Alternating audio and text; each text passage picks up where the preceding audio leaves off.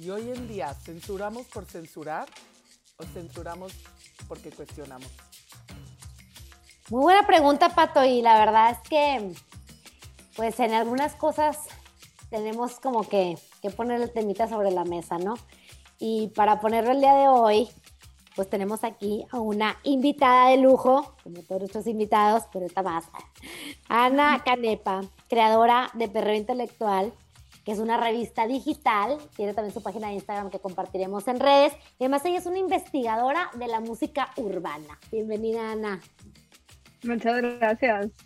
Ana, estamos, oye Mayra, no te saludé también a ti, pero Ana, estamos felices de tenerte en un tema que Mayra y yo de veras le llevamos dando vueltas literal años, ahora sí que como hobby, no, no como parte del podcast, no como hablar del tema. Y es todo este fenómeno no queremos decir en particular del reggaetón, pero sí creemos que el reggaetón es la música del momento. Sí lo es. Entonces, todo, todo lo que está generando, porque por un lado están todos los récords rotos, cosa que pues sí es un símbolo de que gusta, claro, me parece, nadie está obligado a oír el reggaetón, ni, ni aparte sobre todo cuando los récords son en, en miles de millones de escuchas, de vistas, de ventas, de asistentes, este tipo de cosas. Y por otro lado, este semi-movimiento, porque es semi, porque ni siquiera está formalizado, de censura, porque tampoco lo logra, ante una realidad, pues que ahí está. Sí, y de hecho sí hay este, censura, o sea, sí hubo como movimientos, tal vez hace mucho, pero sí hubo movimientos legales en Puerto Rico como por censurarlo, que es lo que ha pasado también con muchas otras músicas este, como músicas que vienen de poblaciones marginales antes de que fueran populares. Entonces, está padre ver cómo se repite esto, pero ahora como en un mundo global, ¿no? Mira, yo me, me, llama mucho la atención a mí porque como que veo reacciones encontradas. Por un lado, te, un, trauma, ¿no? De, de, de, escuchar las letras que, que, del reggaetón y escuchar que, la, lo, que, o sea, lo que dicen y lo que yo creo que también es un poco lo que provoca, ¿no? En, en, la gente, cómo baila la gente, cómo se mueve, cómo, cómo reacciona cuando escucha esta música. Y por otro lado, ir a comprarle el boleto a tu hijo en una cantidad bastante importante de dinero que tal vez tú nunca te has gastado, o por lo menos los artistas que a ti te gustan no lo cobran, ¿verdad? Entonces, existe esa dualidad que, que la vive mucha gente, que, que las tengo muy cerca, y digo, híjole, qué difícil, porque también estar censurando algo y a la vez pues vas a las bodas y ahí está la música y vas a la fiesta de tu hijo y bien que la pones, o sea, no, ¿eres incongruente o, estás luchando una, una, una, lucha perdida de antemano o cuál es el punto de estar en contra? ¿O cuál es tu lucha? O sea, realmente la música es la que te está provocando eso y yo creo que sería el primer punto. O sea, es una música alegre, la gente dice que a lo mejor en términos musicales no es muy sofisticada, yo definitivamente no soy música, pero sí puedo entender cómo la novena sinfonía de Beethoven es más compleja que cualquier canción de Teletón, pero ¿qué importa? O sea, realmente al final del día, ¿sabes? Si, si es una música que te pone alegre y que te para bailar, yo tengo una prima que adoro que para ella, para ponerse buenas, y una amiga, es más, tengo mucha gente cercana, ponen reggaetón, porque es música alegre. Entonces de repente digo, ¿contra qué nos rebelamos? ¿Contra música alegre? ¿Contra música que te hace bailar? ¿Contra letras machistas o contra el machismo? ¿Contra letras sexuales? O contra la sexualidad misma. Pues claro, es, hay algo que el reggaetón representa como implícitamente. Obviamente hay unas letras que llaman mucho la atención, pero más allá creo que hay algo que representa implícitamente que choca con mucha gente y que tal vez no podemos poner en palabras y por eso está como este, esta contradicción en nosotros mismos, ¿no? De que sí, es música alegre, es música feliz, pero hay algo que como quiera tiene como una barrera para muchas personas. ¿Y qué es esta barrera, Ana? ¿Qué has identificado tú? Bueno, este, yo empecé a hacer este proyecto de reggaetón cuando estaba estudiando en la universidad y empecé con investigaciones académicas. Entonces sí hay como mucho, mucho detrás de esto y es como investigación cultural.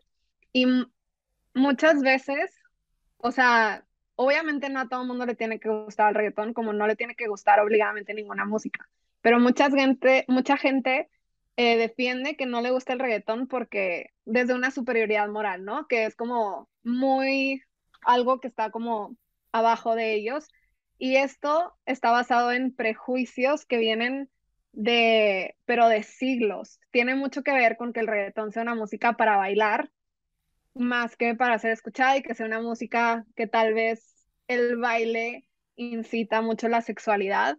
Y esto choca con valores, pero valores colonizadores, o sea, valores que veían este, la música que es orígenes del reggaetón, que son los ritmos afrocaribeños, como algo que era vulgar, como algo que no era de Dios, que algo que tenía que ser como educado. Entonces, desde ahí vienen estos prejuicios que nada más han evolucionado y que ahora son este choque que tenemos, que tal vez ya no está tanto como en nuestro lenguaje, pero sigue estando en nuestras mentes, como que eso no, o sea, no sé si me explico. Sí, sí, claro. Sí, sí, sí, claro. o sea, es eh, una eh, cosa. Hoy los rockeros son dioses. y en su momento. Sir Paul, McCartney, claro. ¿entiendes? Entonces, me parece que también parte de lo que dices, o sea, es cierto históricamente, pero también me parece que hay unos eh, por, géneros desmitificados. ¿Géneros desmitificados? Mira, los Rolling Stones, Mayra lo dice mucho contra ella, ¿no? Sobre la película de Elvis y tiene razón, la censura que había con un Elvis, que hoy es casi un dios y se ve como un santo, ¿no? Eh, los Rolling Stones, si quieres, un poquito más controvertidos, pero les negaron la visa. Los Beatles. Hubo críticas también totales. No, y hoy en Yo me acuerdo tanto, la lambada, ¿se acuerdan de la lambada? Cuando empezó, bueno. No, no, no, muertas las mamás, porque ¿cómo van a bailar así las personas? Qué barbaridad. que era un problemón, no, era un problemón. Y el rock pesado ni se diga. Fui a pláticas que eran las canciones al revés, alabanzas a Satanás ah, y no sé qué tantas cosas. O sea, siempre ha habido como, como esta música que genera como, como una ruptura o, o algo, algo que se sale de los estándares o de, o de lo que, de lo conocido. Sí, estas músicas creo que tienen en común que inician como contraculturas, o sea, son como un movimiento contraculturales. Ajá, que de una parte de la sociedad que tal vez no es como hegemónica, o sea, que tal vez no es el mainstream y lo que están haciendo que es muy auténtico, pues se, se contagia entre la gente, pero pues choca con la cultura porque es una contracultura. Ajá, claro. Y sí. yo creo que muchas músicas han tenido eso en común antes de, de ser como, obviamente ya en retrospectiva, muy aclamadas, pero en su momento pues no lo eran. Escandalizan, o sea, escandalizan. Madonna escandalizó demasiado. O sea, yo lo que, lo, como que lo que veo ahora de las reacciones de la gente contemporánea mía por edad, les digo, híjole, la verdad, sí, pero es un poco mentalidad de viejito, o sea, sorry, pero... Un poco. Es un poco... sí, o sea, aunque no te sientas tú, estás teniendo esa mentalidad. ¿Por qué? Porque es algo nuevo. No, lo que me refiero es que es muchísimo. O sea, ¿qué tiene de contemporáneo? ¿Sabes? Pensar que una música realmente va a descarrilar a tu hijo. Entonces, ¿cómo a ti la música te descarriló? O sea, ¿sabes lo que te digo? Hay una parte ahí que de repente digo, pues no se acuerdan, antier eran ellos los que bailaban. Literal antier. Sí, o sea, en el mundo siempre han existido como estas influencias externas, no es algo nuevo ni de ahorita ni del reggaetón. Entonces es... que algo que me sorprende es el término de minorías, porque si bien el reggaetón, fíjate que leí, tiene en teoría su origen en Panamá, yo pensé que era, fíjate, neoyorquino, como estas, exactamente las comunidades latinas en Nueva York. Bueno, pues hablando de Despacito, ¿no? La canción de Daddy Yankee y Luis Fonsi, rompe, tiene el récord de YouTube por muchos años con 7 mil millones de vistas, 7 mil millones. O sea, eso equivale a la población mundial que lo haya visto una vez. Y llega. todo el mundo la vio. ¿Y quién, quién, destrona? ¿Qué canción destrona el récord de Despacito? Baby Shark. Ah. Con 11 millones, ¿sabes? Entonces hay una parte en que yo digo, si van a censurar algo musical, entiendan también por qué la gente la escucha. La gran mayoría de la gente que escucha Despacito no entiende la letra. La otra, la letra, no está hipersexualizada tampoco, ¿eh? O sea, a lo mucho mm. es erótica, es cachonda, yo diría, pero bueno, a lo mucho. Entonces, primero hay que empezar a ubicar. Es leve, despacito es leve. Sí. Sí, pero te voy a decir, fue un escándalo también. Y, y da pie a, ¿sabes? Está en esta onda de estos mismos artistas que causan tanto escándalo. Yo digo, ¿ustedes creen que un niño de siete años lo oye por la letra y lo que eso implica? ¿O ese eres tú? Pues ni la entiende. Claro. Claro, y, aparte... ¿Y por qué nos alarma tanto una letra cuando en realidad esto sí está sucediendo? Justo, o sea, por muchos lados puede obtener ese tipo de información, o sea, porque es algo que existe, no sé. Yo creo que está a lo mejor peor el que estén en YouTube en general a que estén escuchando mientras van a la escuela. Titi me preguntó, digo, así. Yo creo que es mucho más el peligro que corre tu hijo en YouTube. Sí, encontrar cualquier cosa, sí. Pero Ana, ¿por qué crees que sea tan atacado esto? O sea, porque ya es hasta como bandera. Bandera, como dices tú, es de la intelectualidad, es una bandera moral, es una bandera de clases bastante rota, me parece, pero sí, sí sigue siendo como, está debajo de un cierto grupo, ¿no? Sí. Incluso hasta de razas, como si he oído argumentos que dicen que muestran lo peor de los latinos, y yo digo, para nada muestran de lo mejor que tenemos. El ritmo, la alegría, la simplicidad, la ligereza en medio del caos. O sea, yo, yo soy una gran fan. Si no tanto, no, no es mi música favorita, no me molesta, ¿eh? pero no, no me despierto y voy corriendo a ponerla. Soy fan del movimiento y de los artistas. Me llama la atención eso que dices que muestra lo peor de los latinos, porque siento que, que esa frase ya dice mucho de la persona que lo está diciendo porque a mí no se me hace que muestra lo peor, se me hace que muestra lo que es, o sea, muestra lo que es ser latinoamericano. Al final del día, la música es un reflejo de la cultura donde está hecha y si el reggaetón ya 20 años siendo la música más producida y más escuchada en Latinoamérica, está reflejando la realidad de la mayoría de la gente que vive aquí. Entonces, estas personas que tal vez dicen como muestra lo peor, probablemente tienen este prejuicio de la superioridad moral, de que lo que a mí me gusta es mejor y eso es lo peor. O sea, como que este choque no es por el tipo de música, es como por la realidad que representa, por este, el movimiento de bailes los que incita o cualquier otra cosa con la que no se esté identificando desde su superioridad moral. Sí, o sea, ojo, yo creo que ahí, si, si traes esos cuestionamientos, pues ojo con lo que te está avergonzando. Ajá. A lo mejor, oye, a lo mejor el reggaetón es como, la llamada de atención para ir a terapia. o sea, no lo sé. No sé, pero, sí a lo mejor para cuestionarte, o sea, ¿qué es lo que realmente me molesta? Claro. ¿Qué es lo que realmente me molesta? O sea, ¿dónde está mi molestia? ¿En una canción, en verdad? ¿O en un movimiento que me representa y no quiero ser representada? Ajá, claro. O sea, ¿por qué te toca tanto?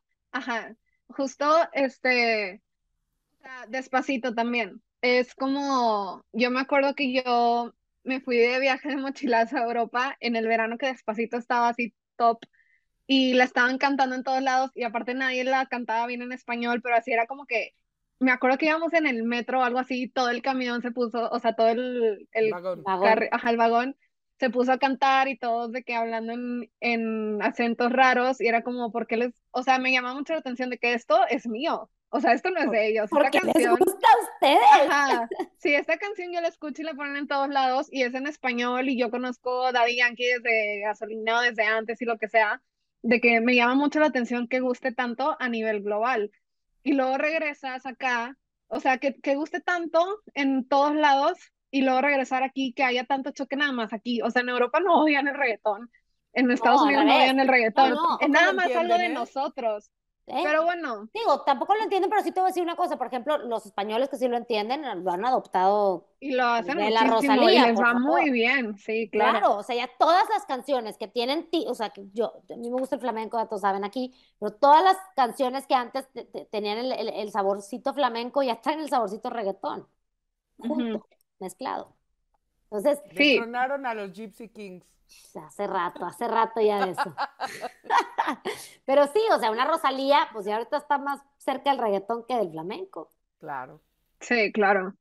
Pero... Oye, pero hablando de por qué no hay tantas mujeres reggaetoneras, también me sorprende. Sí, hay unas que... Mira, ahora hay más, ahora hay más, pero no es solo, digo, no es solo en el reggaetón, en cualquier tipo de música hay muchas menos mujeres que hombres. O sea, casi siempre en el rock hay muchas más hombres, en el country hay muchos más hombres, por lo mismo que, pues, en todos lados es como más accesible ser exitoso para hombres que para mujeres. O sea, es más fácil que, que le den el sí a un hombre o que no tenga que batallar tanto este, como con su imagen, de que, tenga que ser más por la imagen que por la música, por cualquier cosa.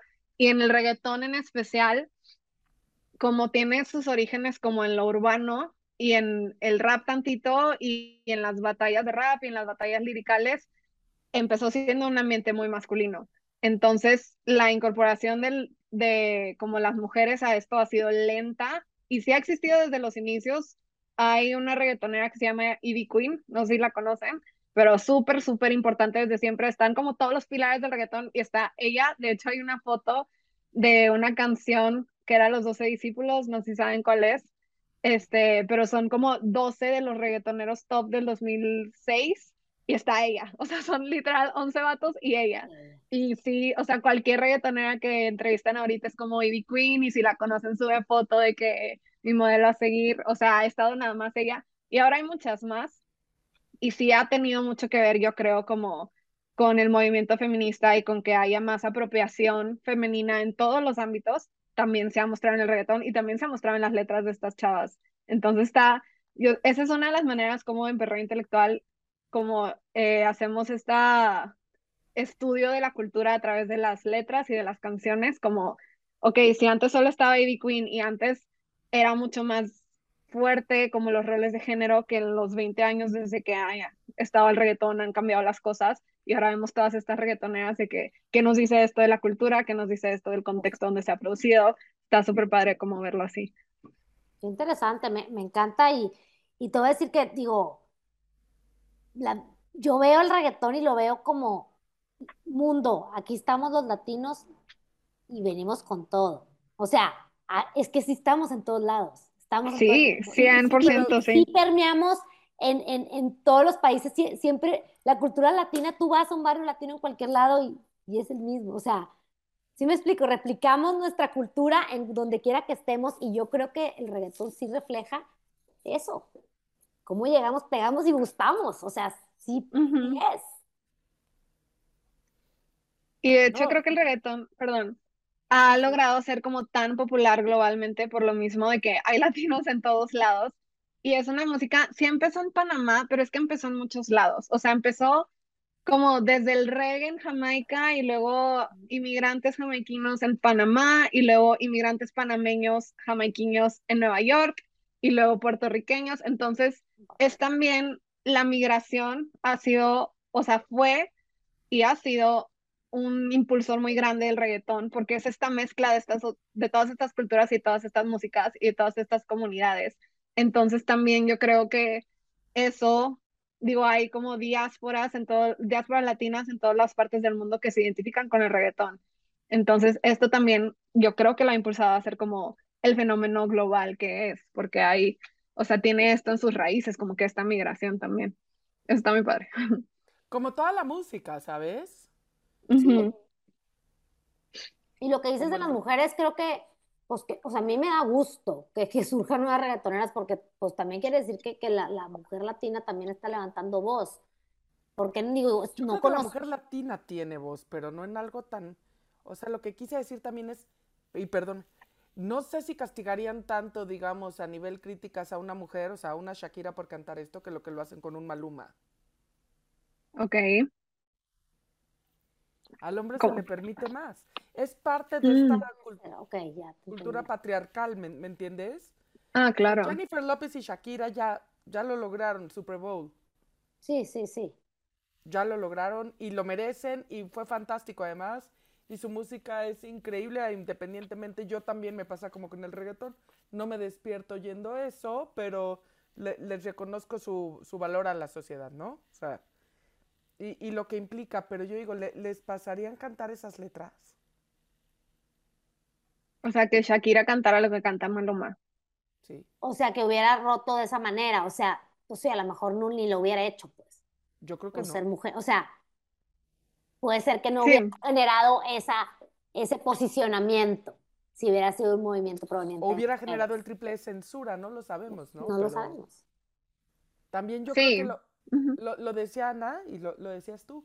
O sea, también un poco recordando el episodio de Viva el Cine con Tatiana Valcárcel, pero preocupémonos cuando estemos censurando algo, el teletón, eh, digo, el reggaetón o lo que sea, el teletón también, que es un reflejo de una censura de algo más, ¿sabes? O sea, en este análisis, y creo que es lo que hace Perreo Intelectual, ¿no? O sea, es decir, ¿qué es realmente lo que nos estamos cuestionando? ¿Qué es lo que nos choca y por qué es lo que nos checa? ¿Es la cultura patriarcal? ¿Es el rol del que las mujeres han jugado en o combatirlo, perseverarlo? ¿Se le permitiría tanto a una mujer? Hablar de la sexualidad abiertamente, ¿por qué nos sigue molestando tanto? Tenemos uno de los índices de embarazo infantil, si no es que más grande del mundo, de los más grandes del mundo, como país y como sociedad y como latinoamericana. A lo mejor hablar del tema puede ser benéfico para todos. Claro. Yo pregunto. Claro. Sí, tal vez lo que checa es que pone tantos temas sobre la mesa. También. Temas que han sido censurados siempre de los que queremos hablar y queremos hacer como que no pasa. Sí, y los pone aparte en una luz positiva. O sea, bueno, al menos con lo de la sexualidad. O sea, no, nunca se habla de, la sexualidad en el reggaetón como algo negativo. Entonces, como, ¿por qué tendríamos que verlo como algo negativo? Porque siempre se ha visto. Ajá, eso es lo que nos está checando. La gente que quiere exactamente.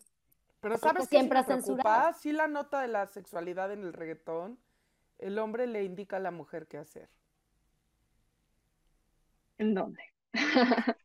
no siempre, no, todas. siempre. tengo mis comentarios ahí, no en todas. Bueno. Y justo, hay mucho, hay mucho sobre esto, en especial como sobre el perreo, porque por un lado es como o sea, la mujer es el personaje principal del perreo. O sea, no hay perreo si no hay mujer. Bueno, eh, como... Eh, Ana, para quien no conoce, ¿podrías describir muy rápido qué es el perreo?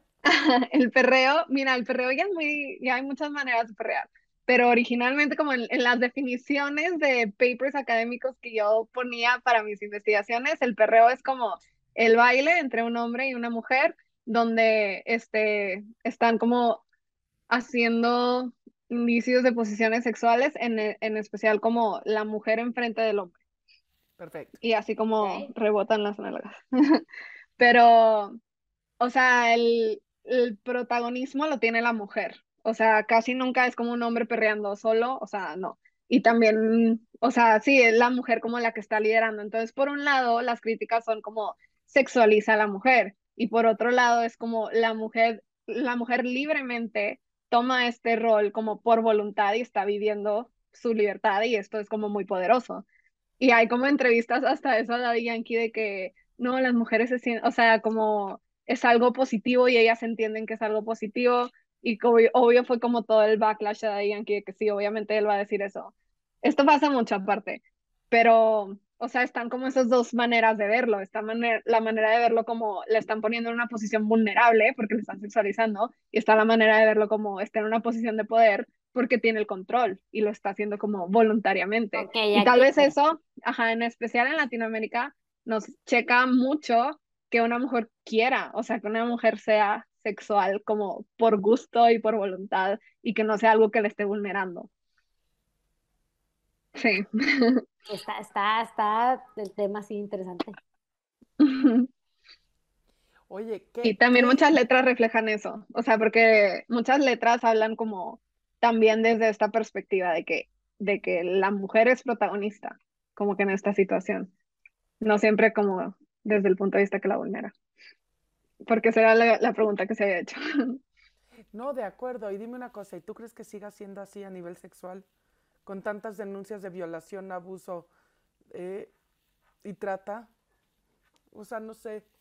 Yo, yo, o sea, también digo, no me puedo cegar a una realidad donde yo soy la primera que fomento esta libertad de todo sentido, obviamente, pero también donde las realidades nivel sexual de las mujeres, pues no es, no es la más adecuada, ¿no? Especialmente hablo de, de, la, de México y de Latinoamérica, porque son, digamos, los que entendemos, como bien hablábamos, el teletón a nivel letra, ¿no? Digo el reggaetón y no a nivel solamente música, que era la historia que tú contabas cuando te fuiste de mochilera a Europa, ¿no? Entonces, hay una parte que digo, sí, sí que tanto estamos continuando con una cultura que tenemos que hacer todo para que deje de existir. O sea, ¿en dónde está el, la rayita donde volteamos entre este empoderamiento del que estoy de acuerdo? La mujer al perrear a lo mejor dirige un poco, por así decir, la acción, y que otra también es consecuencia de esta como imagen eh, paternalista, machista, que lo que dice es tú sigues siendo Yo te utilizo, exacto, yo te utilizo solo para eso. O sea, pero esa violencia existe con o sin el reggaetón. No es, o sea, no es un efecto del reggaetón. Y entiendo cómo trae también el tema a la mesa, pero, o sea, yo creo que el problema está en tal vez cómo es digerido el tema. Porque, o sea, si es digerido de esta manera, de que, de que es algo que la mujer decide dónde están sus límites, o si es digerido de la misma manera que siempre, que es como es algo que está ahí para el hombre como la sexualidad de la mujer. Sí, pero te voy a decir una cosa, sí es una representación de la cultura y lo dijiste tú y en, en claro. contraculturales. Y al estar tan de, o sea, al parecer que está tan de acuerdo, no es tan contracultural esa parte. Es como te digo, es como si en la época del que no, nosotros no lo vivimos de esa manera, en décadas atrás, ¿no? Del, del racismo este intenso, digo, desgraciadamente está regresando, pero hablemos de los sesentas, ¿no? Imagínate que hubiera habido canciones que hablaran de este tema y no dejaran clara la postura. O sea, serían canciones peligrosas, ¿sabes, lo que te digo? Entonces hay una parte aquí, es la única, porque a mí me encanta a nivel ritmo, me encanta a nivel eh, latino y también como de identidad, como dices tú, no es que estás sacando lo peor, es que eso somos, también mi para bien además. Me parece que el tema de las sexualidades, pongámoslo en la mesa, necesitamos empezar a hablar más del tema. O sea, de verdad tenemos jóvenes y niñas, ¿no? Que, que, están involucradas en actividades sexuales que no entienden ni cómo se llama, porque nunca nadie jamás les ha hablado de ellas, ¿no? Pero hay otra parte que digo, híjole, sí, estaría padre poder reconocer que tampoco nuestro trato de la sexualidad, como dices tú, es un reflejo de la sexualidad poco sana que tenemos, donde las mujeres son, pues sí, muy esclavizadas, por así decir, y obligadas, que sé que sucede en todo el mundo, lo que pasa es que nuestros índices son alarmantes, ¿no? Claro. Los índices latinos son de los más altos del mundo y decir qué, qué, qué tanto a lo mejor deberíamos, o sea, y es una invitación a los artistas, ay, sí, ojalá no se esté oyendo mal, pero, ¿saben? Eh, como yo los veo que ellos rompen estereotipos, incluso en la manera como se visten. Es muy andrógina, pero andrógina me, también me parece para bien, derribando otro tipo de mitos. Y la única parte que sigo ahí, yo para mí, Patricia Herrera, habiendo atorado el tema, es en esta vez percepción de la sexualidad en la mujer donde no estoy segura que se entienda la opción sea que ella tiene tanta libertad. O sea, sí, definitivamente el reggaetón era contracultural, pero no por feminista. o sea, era contracultural por como por sus orígenes urbanos, pero sigue siendo patriarcal y sigue teniendo pues toda esta cultura machista que es latinoamericana. Porque refleja lo que vivimos. Ajá, porque es latinoamericana. Pero, y más actualmente, y yo sí lo he visto, siento que por lo mismo que refleja una cultura, hay muchos reflejos. O sea, sí, definitivamente hay muchas canciones muy problemáticas y yo soy la primera en señalarlos y hay como posts enteros en Perro Intelectual sobre esto es machismo, esto es machismo, esto no es masculinidades, esto es no sé qué. Y es justo eso de que sí hay, o sea, hay de todo. Sí hay canciones que probablemente puedan tener un impacto como, pues en estos índices que hablamos de Latinoamérica, pero no es todo el reggaetón. Entonces, como siento que pasa mucho con la gente que se gancha en eso y que es como que no es que tenemos que censurar todo el reggaetón porque esto es lo que promueve. Y hay muchísimas canciones, o sea, hay, o sea, obviamente... es, un género súper amplio, que sacan mil canciones al día, ¿verdad? Sí, literalmente mil al día. O sea, obviamente hay algunas que sí va a ser de que, que pedo con esta canción, pero generalizar todo el reggaetón como por esto que existe, porque es un reflejo de Latinoamérica, este, o sea, ahí se me hace que, que sigue siendo como tirarle odio a algo que tal vez probablemente también, por ejemplo, justo di un taller hace poquito de por qué está odiado el reggaetón y estaba viendo como ejemplos de otras canciones que también tienen como ideas súper violentas y yo no me había dado cuenta de esto y me la dijo, no sé si un amigo o alguien ahí por la página la una canción de Maroon 5, que es Animals, este, que fue súper, súper sonada, que el video literalmente es como el cantante siguiendo a una chava y trabaja en una carnicería y se ve cómo está cortando carne y así como está súper predador y está súper, y esa canción súper popular a nivel global también, está en inglés y tal vez lo vemos más lejano, pero tiene una, como una narrativa muy, muy, muy depredador y muy así como acechando a la mujer y viendo a la mujer obviamente como un objeto que él iba, o sea, y la canción se llama Animals, la mujer era el animal que estaba buscando. Pero pues Maroon 5 estuvo en el Super Bowl y Maroon 5 nadie va a cuestionar como que hace música buena. No, hombre, trae un escándalo el de ahorita. Bueno, ahorita. Ahorita, ya le podemos ahorita.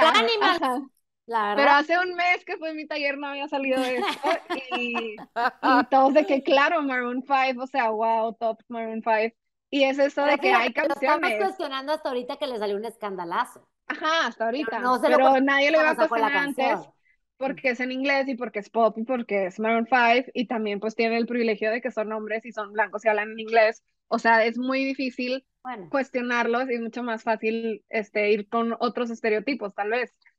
Entonces, este, o sea, es eso de que hay canciones, hay canciones, obviamente, pero, pero yo creo que es más como que de tener un pensamiento crítico de que qué pedo con esta canción, bueno, esta canción está, está padre para bailar, y, o sea, va más por ahí que de, de decir como que todo el reggaetón hace Exacto, esto. es que no es todo el género, a lo mejor sí es que hay algunas canciones, como en todos los géneros, que están incorrectas. No, yo de repente, hay unas canciones viejísimas que están, que si las, las vuelves a escuchar, delitos, delitos cantados ahí, ¿verdad? O sea, de los virus, años, ajá, sí. hay unas cosas tremendas, o sea, que dices tú, como en, ese momento ni siquiera las veíamos mal, ¿no? Entonces... Pues hay canciones navideñas, o sea, de todo, literal, sí. Hay en todos lados canciones que si ahorita las ves son problemáticas y en su momento no lo fueron. Y también hay canciones que son en inglés o que son de otro género y que pasan más desapercibidas que, que las canciones en español y, y, de reggaetón. Pero que hay de todo en todos lados, sí hay. Yo creo, no sé, yo creo que, que, la invitación es un poco a, a, introspectarnos un poquito, ¿no? Es decir, ¿por qué me está molestando a mí esto? O sea, entiendo, a ver, o sea, entiendo que quieras regular el consumo de tus menores de edad que tienes a cargo. O sea, eso lo puedo entender lo puedo entender y respeto cañón eso. Pero a veces ya no son tan chiquitos, ya escuchan las cosas que andan en la vida, así como ven cosas en las caricaturas, como, ¿sí me explico? O sea, ya también crecen y, están expuestos al mundo que hay. Y yo que sé que cuestionarnos un poco qué parte de este género en particular nos está molestando. ¿Dónde, ¿Dónde está la molestia ahí? ¿Seré yo en mis aires de superioridad y conservadurismo raro? o qué será. Sí, justo. Eso es, eso es lo único que quiero. que, se cuestione la gente. sí, sí, eso es todo el punto. No quiero convencer a nadie que el reggaetón es lo mejor que todos los tienen que escuchar. O sea, no. Obviamente cada quien tiene sus gustos, pero este, o sea, este choque de que viene, esta incomodidad de que viene, o sea, viene de, de en serio pensar como que que es algo terrible o viene de algo que nos incomoda por nuestros propios temas que tal vez por son de terapia. no, y además sabes que Ana, a mí me encanta porque no hay nada como, o sea, a la buena, como colgarse del éxito.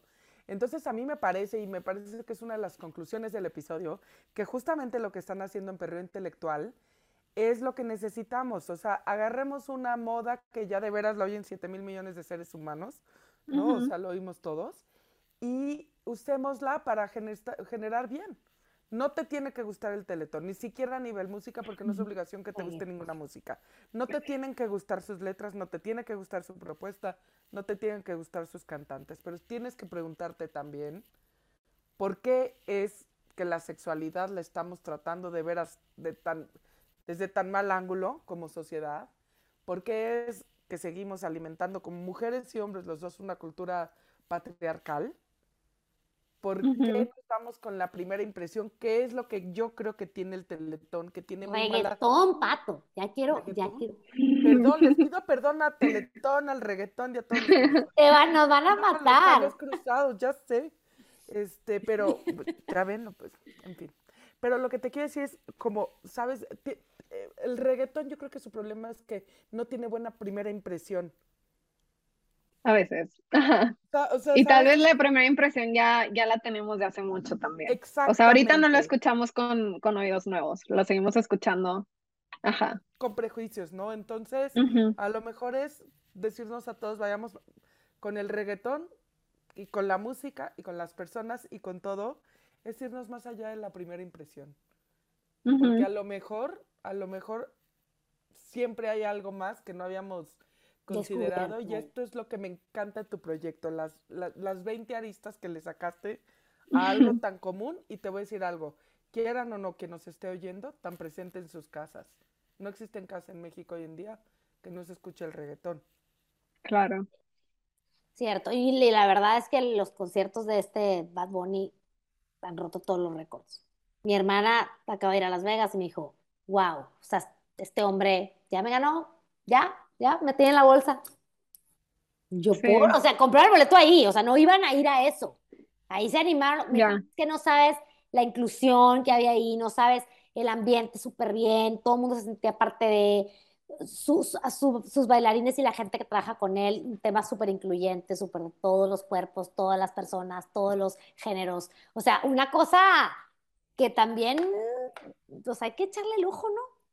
Esa es también otra cosa del reggaetón que al final del día es una música del siglo XXI. O sea, obviamente tiene sus raíces históricas y todo, pero ha sido popular en el siglo XXI y representa mucho las nuevas generaciones con todo esto de cómo se visten, de cómo son los shows. Y tal vez eso también para otras generaciones es algo que también les choca y les checa, de que no, no es una identidad que es de ellos y, y no la entienden y casi siempre pues si estamos muy metidos en nuestros propios hábitos, nos cuesta trabajo ser o ver las cosas diferentes. Entonces, va, hay, o sea, hay muchas cosas que van, que nos juegan contra el reggaetón, pero, pero sí creo que todo como que se puede identificar de dónde es que está Yo lo que sí creo es que es lo de hoy, ni modo. O sea, no nos guste, si nos guste. Es lo que hay. Es lo que hay, ahorita es lo que hay. Y por eso está sobre este tema y sobre esta mesa, porque es lo que hay, es lo que estamos escuchando todos los días. Digo, tú tienes tu Spotify o tu, música que tú quieras, eres libre de ver lo que tú quieras, pero si vas a cualquier fiesta o si te sales tantito de tus audífonos, es lo que vas a oír, sorry.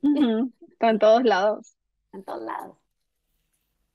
Sí. Oigan, pues eh, mil gracias Ana por venir a hablar. Creo que te queremos en la próxima temporada porque hay muchos temas aquí que explorar y que son muy profundos y cotidianos, son las dos y esa es, esa es la maravilla de tu proyecto te felicito. He escuchado de verdad, últimamente, no sé si es últimamente o siempre, pero pocos proyectos tan innovadores, tan increíbles y tan, tan divertidos. Tu proyecto al final del día me parece que es un proyecto divertido y creo en el humor y en el entretenimiento como una gran manera de, de, avanzar este mundo y seguir construyéndolo. Así que un, un México y un mundo mejor. Así que gracias por venir, es lo que hay.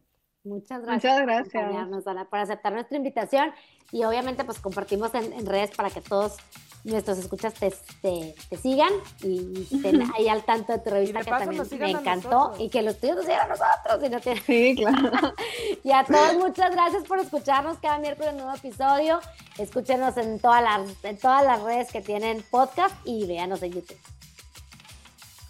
Muchas gracias. Gracias, Ana. Bye. Bye.